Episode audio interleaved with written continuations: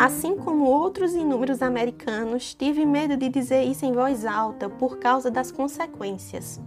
A vocês, especificamente, digo: eu vejo vocês. Eu sou um de vocês. Enquanto eu tiver um lugar nesta Casa Branca, vocês também terão. Eu sou o primeiro filho dos Estados Unidos e sou bissexual. A história vai se lembrar de nós. Eu me chamo Daiane Neves e esse é o quadro Um Livro em 5 Minutos.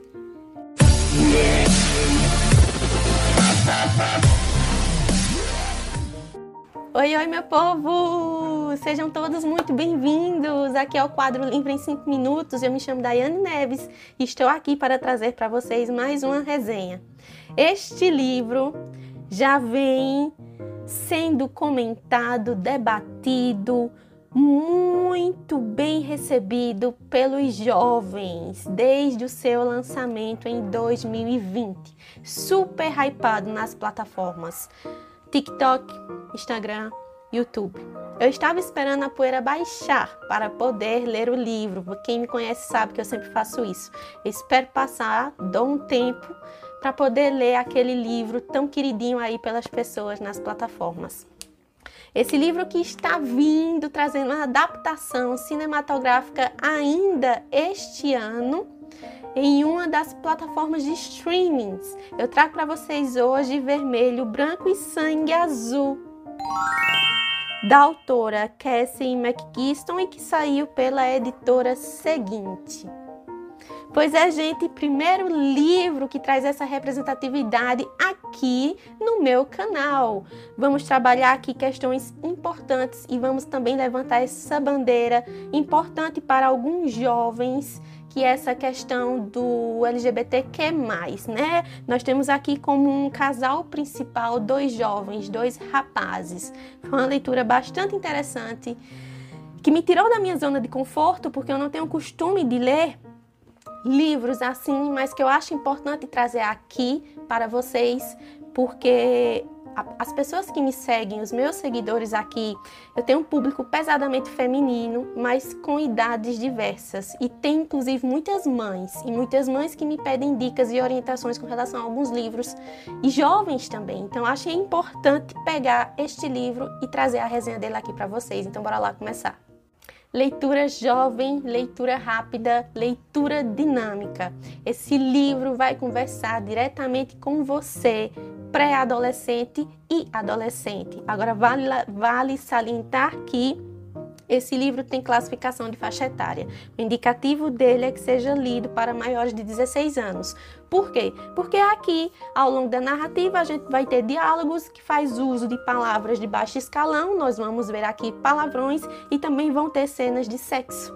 Então é isso, pessoas, eu recomendo seriamente que vocês sigam a recomendação à risca, tá certo? Bora lá começar, sem mais delongas livro narrado em primeira pessoa. Isso significa que nós vamos ver toda a história pela perspectiva de um personagem e o personagem que vai narrar essa história é o Alex. Alex, que é o filho da presidenta dos Estados Unidos. Ele tem mais duas irmãs, ele é o irmão do meio, e essas duas irmãs são personagens secundárias na história, também são personagens importantes e que vai trazer uma dinâmica para a narrativa muito boa. O Alex dos personagens, ele é o que tem a veia cômica mais forte, ele faz piadas, ele tem esse humor ácido muito presente, muito latente nele, é uma característica forte do personagem. E nós vamos ter também aqui o Henry, Henry que é um dos herdeiros do trono da Inglaterra. Então aqui nós vamos ver dois filhos de duas potências nacionais importantes, o filho dos Estados Unidos e um que é herdeiro do trono da Inglaterra.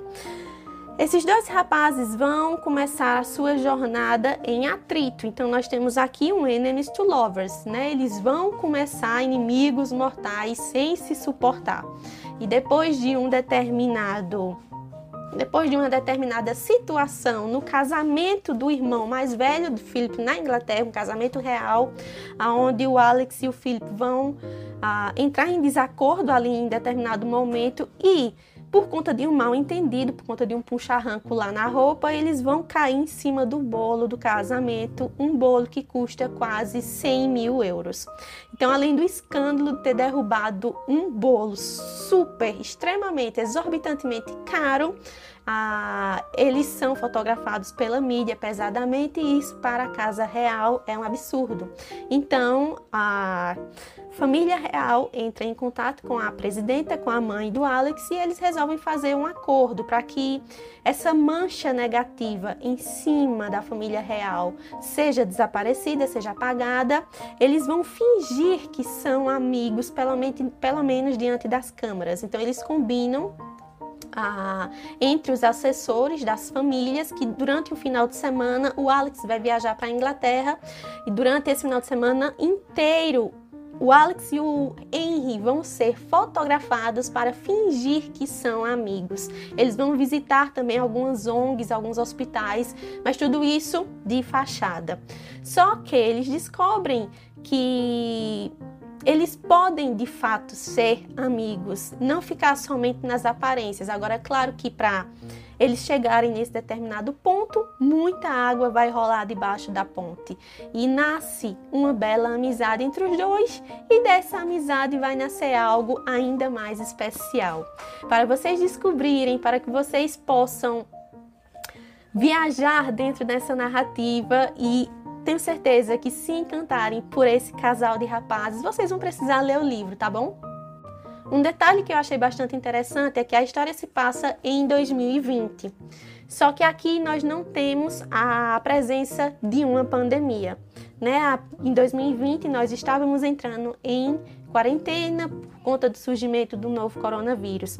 Esse recorte no espaço-tempo não está presente nesta história. Então nós temos aqui uma história onde os personagens não precisam usar máscara, não precisam tomar banho de álcool em gel, não precisam se isolar, não precisam fazer quarentena, não precisam fazer afastamento social. Nada disso existe aqui dentro dessa história.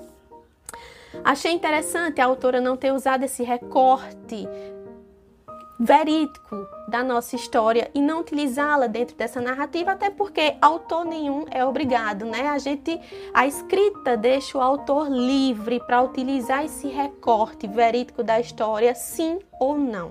Ela resolveu não usar e por mim está tudo bem.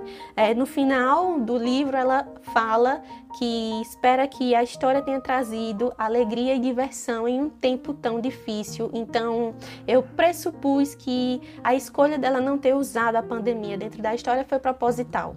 Isso me lembrou muito a Jane Austen, né? A gente vai lendo e vai fazendo alguns insights. A Jane Austen, quando escreveu seus livros na época, estava acontecendo uma guerra, uma guerra napoleônica. Então, nós tínhamos jovens rapazes a longe de suas famílias, longe de suas casas.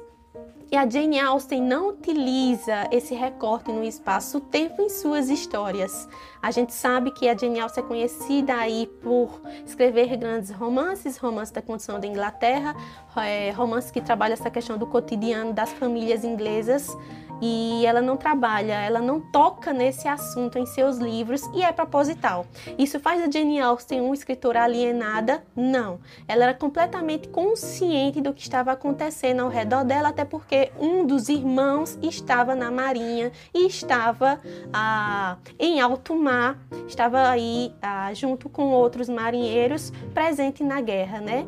E ela tinha plena consciência do que estava acontecendo, mas ela não utiliza esse fato histórico em seus livros livros, a, McCass, a Cassie McGeeston também não utiliza e por mim está super ok.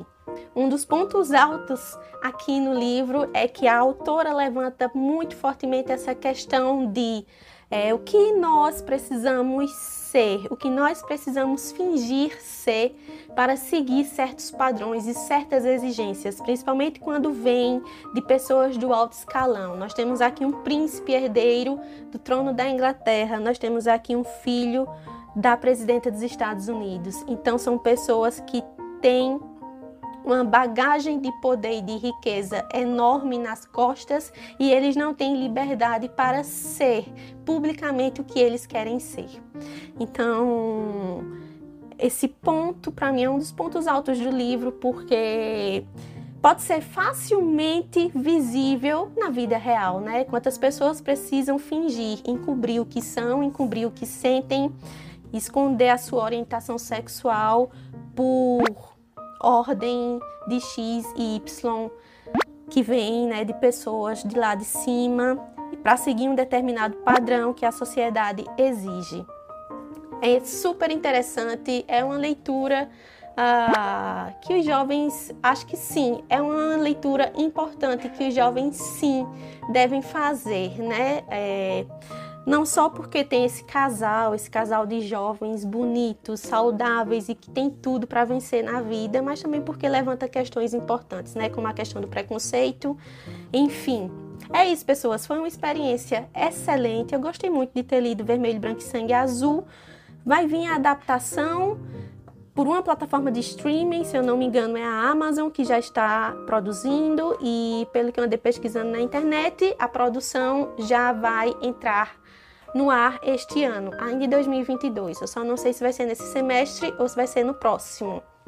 É isso, pessoas. Eu vou encerrar por aqui. Espero muito que vocês tenham gostado e a gente se vê na próxima resenha. Tchau, fiquem bem e até lá.